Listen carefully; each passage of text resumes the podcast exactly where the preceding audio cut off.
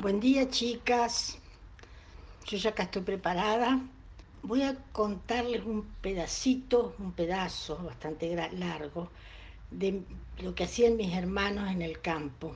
Más o menos eh, habrán tenido 8 o 9 años. Cuando yo digo los chicos, son Norberto y Jorge. Más allá de la tortura matutina de las clases, Norberto y Jorge eran muy felices en el campo. Andaban el día entero en sus petizos, Romántico y Josafat. Se paraban sobre sus monturas, se daban vuelta y marchaban espalda al frente, siempre con la gomera al cuello por si veían algún pajarito distraído. Se perdían en el campo, iban al monte o al arroyo, y se encontraban en un camino de esos que hacen las perdices al caminar, ponían horquillas de alambre y una soguita para engancharlas por la cabeza. Tal vez cazaban una perdiz de otoño, porque en su mundo no había vedas ni prohibiciones. Yo no podía seguirlos, y ellos tampoco querían que los siguiera. Ahora los entiendo. Habrán tenido ocho y nueve años y eran varones, fornidos y valientes. Y yo, con apenas tres o cuatro, era llorona, malcriada y chismosa. Solo me quedaba espiarlos y volar a besarle a mamá de sus fechorías, lo que me trajo más de una merecida represalia de su parte. Como darle un rebencazo a mi, a mi que salía corriendo, mientras yo, prendida con todas mis fuerzas a la montura, salía llorando. ¿Y cuáles eran sus fechorías?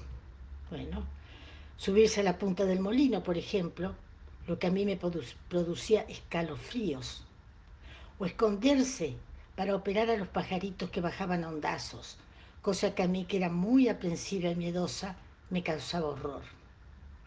Esta vocación entre carniceros y cirujanos se, frustró tempranamente cuando los encontraron operando una gallina y papá dijo, basta.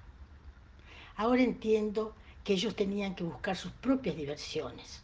No eran crueles, sino curiosos e interesados por la vida y sus misterios. Hay hechos o circunstancias que en virtud de algún mecanismo disparan recuerdos en cadena.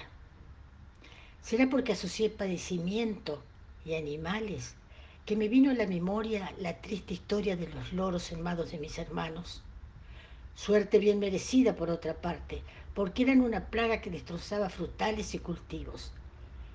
Se luchaba contra ellos como se podía, espantapájaros, escopetazos y ondas. Hasta vi tirar flechas envueltas en trapos mojados en alcohol de quemar para bajar los nidos. Recuerdo una vez que esto terminó en incendio porque los eucaliptos tienen un aceite que toma fuego fácilmente. Un memorioso me contó que el ministerio pagaba cinco centavos por par de patas cuando el jornal era de un peso veinte, y que algunas décadas atrás los guricitos enterrianos salían con la onda colgada al cuello a cazar los loros para vender sus patitas. Así las cosas, Norberto y Jorge vieron la oportunidad de ganarse unos pesos, vendiendo las patas y de regalarle a mamá las plumas verde loro que ella usaba para hacer flores montadas sobre cardos. Una tarde, mientras papá y mamá tomaban mate, vieron acercarse unos engendros dando tumbos. No se parecían a animal alguno que hubieran visto antes. Eran pájaros, pero no tenían plumas. Tenían la piel blancuzca y fina, cuasi humana, de no ser por algunos lamparones verdes en el cuerpo y la cabeza de pico corto y fuerte, habría sido imposible saber que eran loros. ¿Qué había pasado? Los chicos, todavía inexpertos, habían empezado por pelarlos vivos y en un descuido los loros se habían escapado antes de que alcanzaran a cortarles las patas. No recuerdo que recibieran alguna penitencia. Después de todo, solo estaban copiando lo que veían hacer a los grandes, como se decía entonces. A su modo, estaban cooperando en la lucha contra los loros. Tan era así que acompañaban a mamá sin protestar cuando ella decía canasta en mano, chicos, vamos al monte de frutales antes de que las cotorras se coman todo. Nosotros trepábamos a los árboles para recoger la fruta pintona sin un solo picotazo. Y de paso comíamos los duraznos más maduros.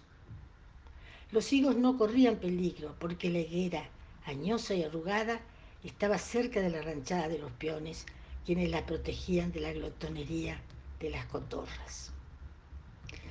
La lucha contra los loros continuó por años, pero ellos siguieron refugiándose en el monte de Eucaliptus, a unos 500 metros de la casa, donde era difícil alcanzarlos. Sus nidos, ubicados muy alto en los árboles, son una verdadera obra de ingeniería. Los hacen juntando y entrelazando pequeñas ramas como verdaderos orfebres. Y como les gusta vivir en comunidad, las generaciones siguientes van agregando su nido al anterior, cada uno con su propia entrada, hasta que cientos de parejas, construyendo unas encima de otras, forman una inmensa masa oval de donde parte un coro de ásperos y ensordecedores crush, crush, que redoblan al amanecer y al atardecer. Cuando papá y mamá dormían la siesta, los chicos aprovechaban para salir a buscar camachuís, esas avispas que cuelgan sus paneles del barro de los árboles. Hacían humo para espantarlas y robarles la, la miel. Pero una vez la aventura terminó con caras y manos hinchadas y una penitencia. No por eso abandonaron el proyecto, sino que mejoraron el equipo. Cuerpo envuelto en sábanas y sombrero tipo explorador cubierto de tul hasta los hombros para protegerse la cabeza. No les dije que eran osados y valientes. Pero mi miedo no era que los picaran las avispas sino que los agarrara la solapa.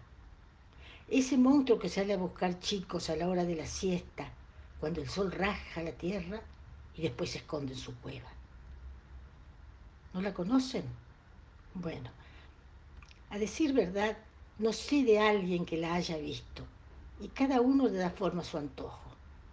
Para mí era un fantasma gigante, envuelto en una sábana blanca, más ancha que alta, cabeza chiquitita hundida entre los hombros y ojos minúsculos y negros.